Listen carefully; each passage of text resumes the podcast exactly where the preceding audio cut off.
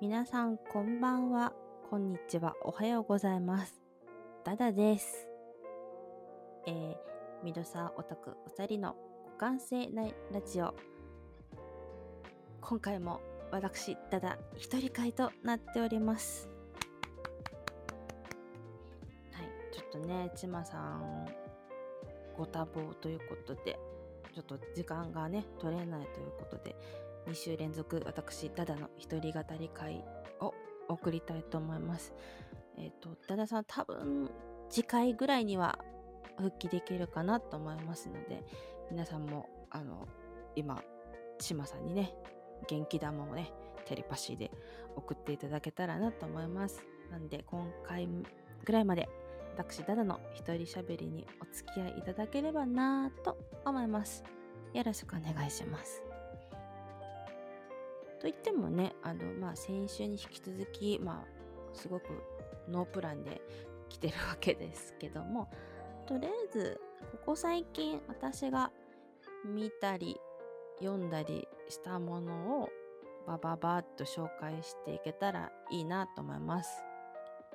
今、見ているものに関しましては、えーっと、この番組の中でもちょいちょい言ってますけど、えーっと、いわゆる日朝ですね。日曜日朝のプリキュアから始まる、あの、朝のちびっ子たちの番組は、今、ちゃんと見てますね。えーっと、プリキュア、広がるスカイプリキュアと、仮面ライダーゲイツと王様戦隊キングオージャー、ちゃんとリアルタイムで今のところ見れております。特にね、前もお話ししたんですけど、王様戦隊キング王者、えーっと、今話してる時点でまだ第5話なんですけれども、すごく面白いですね。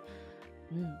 で、前も予言したと、予言したと思うんですけど、えーっと、八王者に変身する豆腐国の国王、カブラギ・ディボースキー。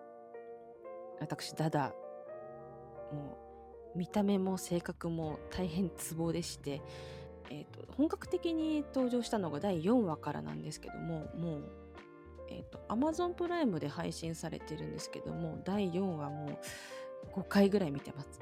最高です。めっちゃ好きです。やばい。これから1年間冠城ディボースキーに毎週会えるんだって思うとちょっと興奮が隠せません。はい。あと近の第5話に出てきた、えっと、モフモフマスコットのモッフンっていう謎のキャラクターがいるんですけども、そのモッフンのぬいぐるみが、えっと、バンダイプレミアムで、えー、販売、販売じゃないか。えっと、予約受付が開始されましたので、私はもうまんまとそれに乗りまして、モッフンの大きなぬいぐるみとモフの中くらいのぬいぐるみを早速、えー、予約しております。多分届くのが7月ぐらいなので、もうその日を楽しみに待っております。ちょっと今うるさいですけども。今ちょっとヘリが通っております。はい。えー、っと、今ね、収録してるのが夜10時半なんですけども、平気で通りますね。ヘリが、これが沖縄でございます。こんな感じで、こんな感じで日々過ごしております。すいません、ちょっとうるさかったらごめんなさい。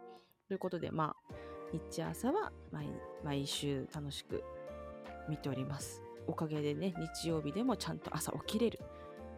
体内時計が崩れない素晴らしい生活習慣になっております。ありがとうございます。といった感じですかね。うん。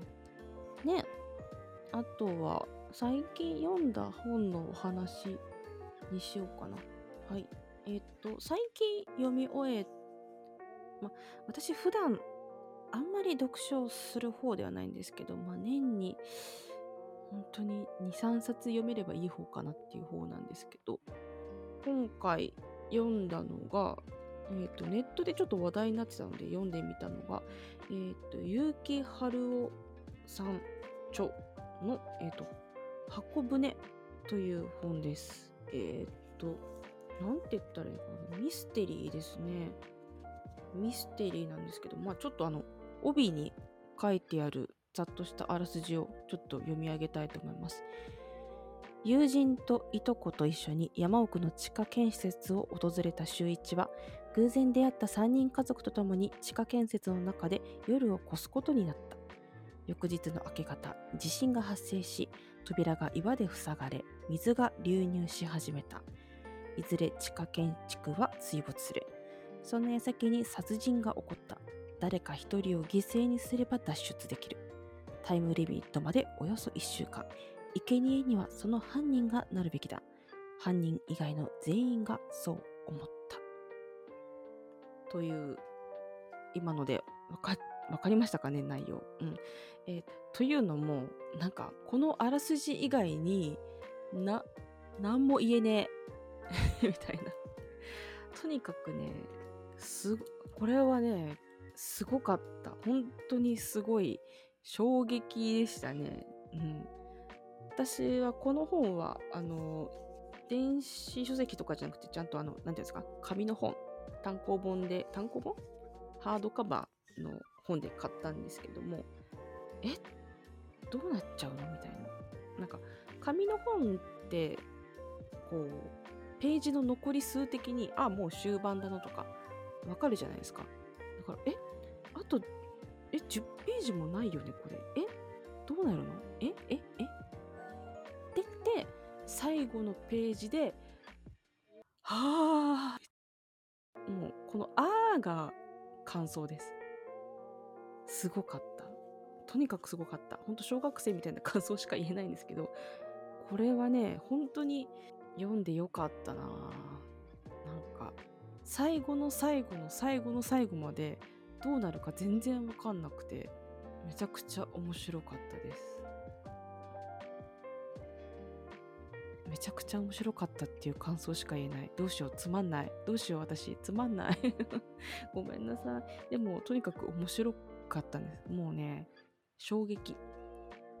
そう。ネタバレがね言えないのがねちょっと心苦しいんですけどでもねこれは本当に何の前知識もなくいきなり読んでしまった方が絶対なんかなんていうのかな衝撃の鮮度的にはいいはずなので今のさっき読み上げたようなあらすじを聞いておちょっと面白そうじゃんって思った人はもう迷わずすぐ本屋さんに行って買ってしまった方がいいと思います。これこれあれだな私映画化してほしいな。っていうか映画化するんじゃないかなこれ。楽しいと思う。めちゃくちゃ映像化してほしいな。なんか頭に浮かびますその様子が。うん。なのでこれはおすすめです。えっ、ー、と結城春夫さん著箱舟です。えっ、とハードカバーの単行本だと1600円税別ですね。うん。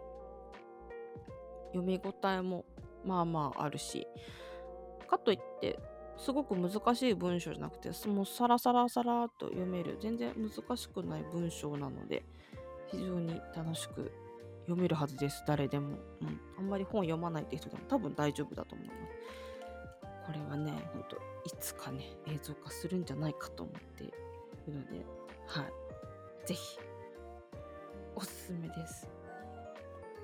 はい。であとはですねまあ私ダダといえばまあ、年がら年中映画見てる人なんで最近見てきた映画の話をしましょうかね。えー、っと直近だとなんだろうとあれですねシャザムのシャザムの続編シャザム神々の怒りを見てきました。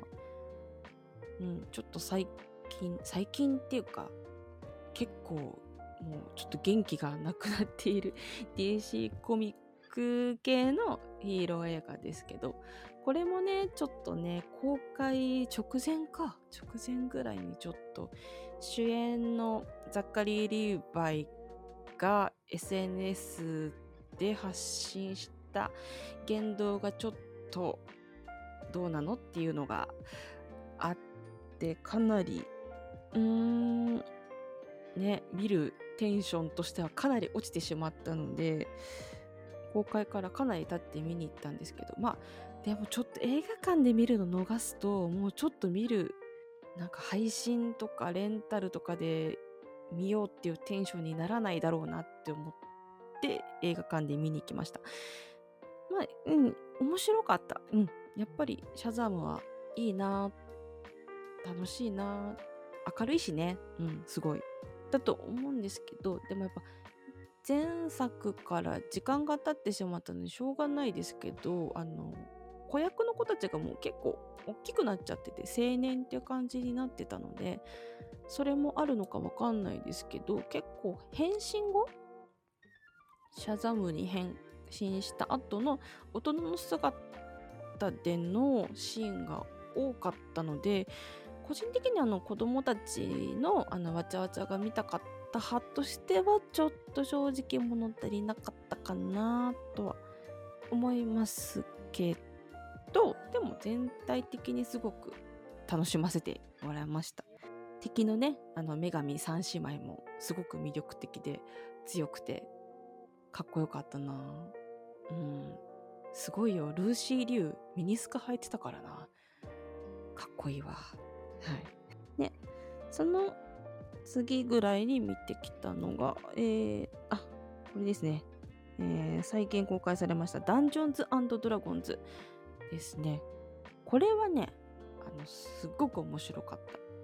えー、っと、なんて言うんだろう。テーブルトーク RPG って言うんでしたっけ？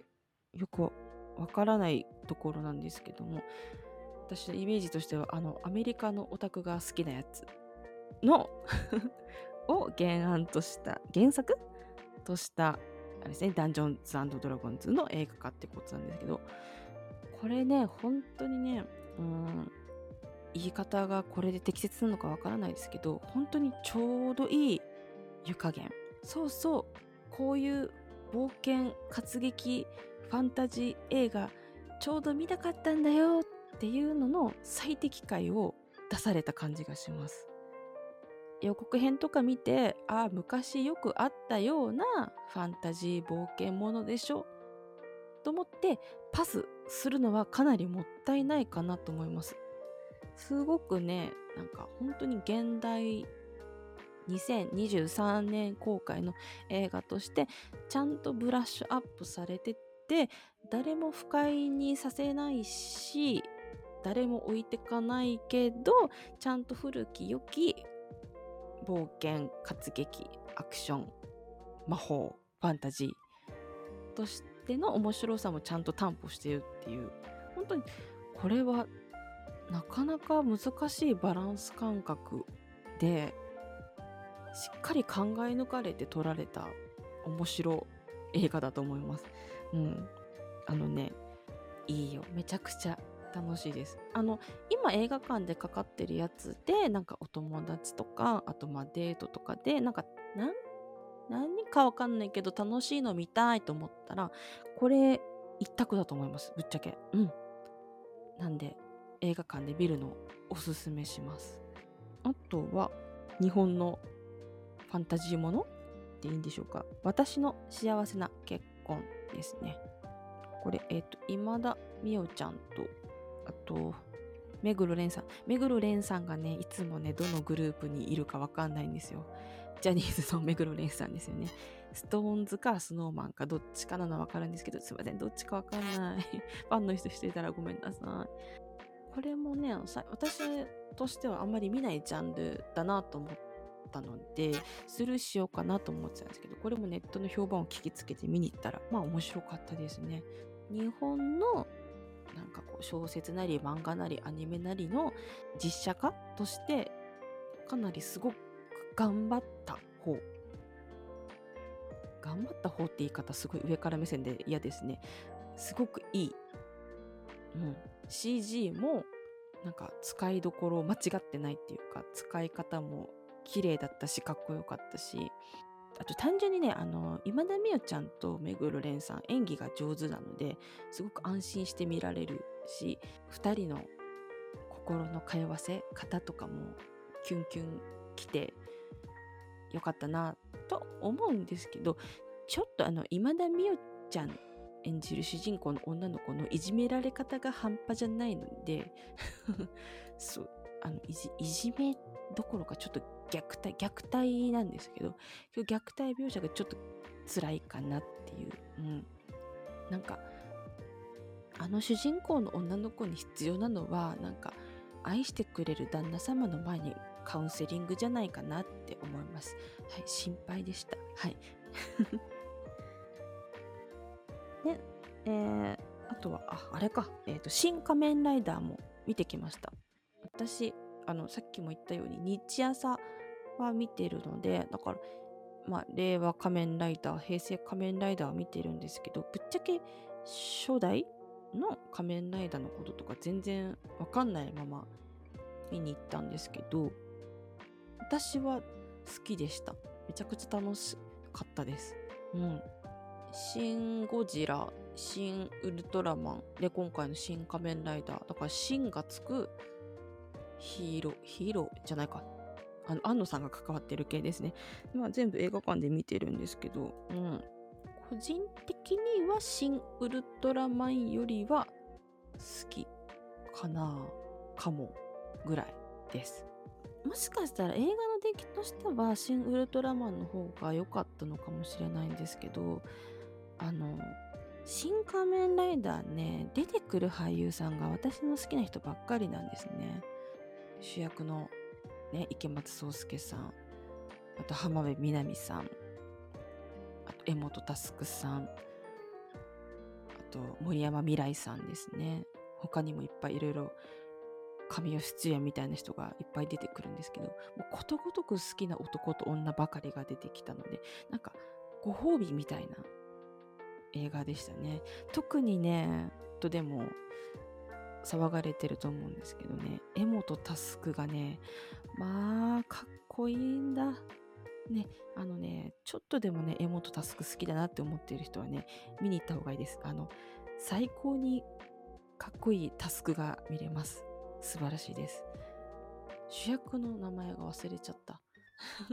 役名忘れちゃったんですけど、あの、池松壮亮さんの演技が素晴らしかったですね。なんかすごく繊細で孤独で、でもかわいそうなぐらい優しい男っていうのを、これでもかと見せられまして、ますます池松さんのこと好きになっちゃったな。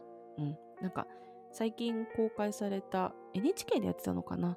メイキングだと本当にあの安野さんが本当にやりたい放題でひどい現場だったみたいなんですけど それにも耐え抜いたっていうことが本当に池松さんは本当に素晴らしい俳優さんだなと思います本当にお疲れ様でしたと言いたいですねでも本当になんかグダグダな現場だったっぽいですけどあの見てね、損はないですよ。本当に面白い映画だと私は思いました。どうなのかな何もね、仮面ライダーわかんない側からしての感想ですよ。もしかしたら仮面ライダーを好きな方は、いや、これは違うって思うかもしれないけど、私としては割と好きな感じでした。うん。森山未来がいい。よかった。うん。はい。あとは、えー、っと、やっぱね、こう、新仮面ライダーとか、私の幸せな結婚とか、ダンジョンズドラゴンズとか、ちょっと話題作の間で挟まれちゃったかな。あとね、あの、アカデミー賞作品もバンバン公開されてる中でちょ、ちょっとなんか日の目を見てないかなって思うけど、よかったなっていうのが、えっ、ー、と、マジックマイクラストダンスですね。えっ、ー、と、皆さん、マジックマイクっていう映画シリーズはご存知でしょうか？えっ、ー、と、ざっくり言えば男性ストリッパーの話のシリーズなんですけど、えー、私このシリーズ、えー、全部見ててすごく好きなんですけど、これがマジックマイクラストダンスってのが3で、多分これが最後なのかなラストダンスって書いてるぐらいだからと思うんですけど、うん。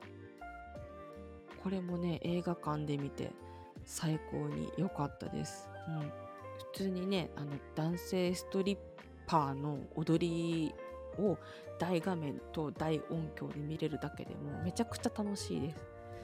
うん、めちゃくちゃ楽しいしこのただ男の裸を見て女性がはしゃぐっていうだけではなくダンスをする中でも相手の体に触れる時にはちゃんと同意を取ってから触れようね。それって一番セクシーな瞬間だよねっていう大切なことを盛り込んでるしあとちゃんと子供にはあのそういう性的コンテンツは隠しましょうみたいなこともちゃんと提示してくれてるしすごいなんか出てくる映像はすごいもうドスケベ映像なんだけど言ってることはもう至極まっとうで大切なことをちゃんとエンタメとして載せてくれているっていうのがあってだから男性が見ても女性が見てもなんかいいなって思える作りになっていると思うのでうんよかったなって思います。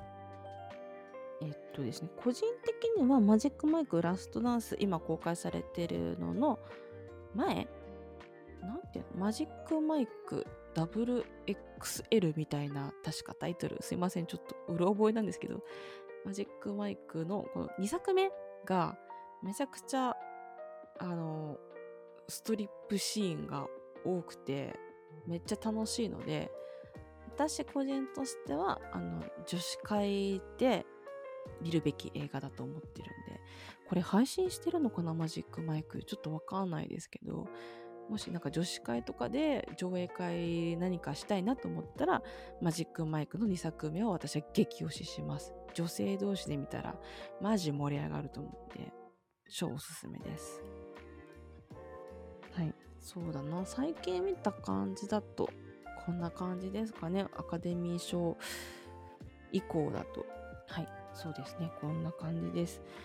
意外と見てないな。最近やっぱちょっとね仕事とかが忙しかったしフィギュアスケートの大会を見に行ったりとかしてなかなかこうコンテンツを見る時間を避けなかったのであんまり見てないんですけど、うん、でもねちょっとあのさっきも言ったようにあの箱舟を読んでちょっと読書力が湧いてきたので鉄は熱いうちに叩けと申しますが、えーと、読書力が湧いてるうちにちょっと本屋さん行って面白げな本をちょっと開拓していきたいなと思います。最近漫画も読めてないな。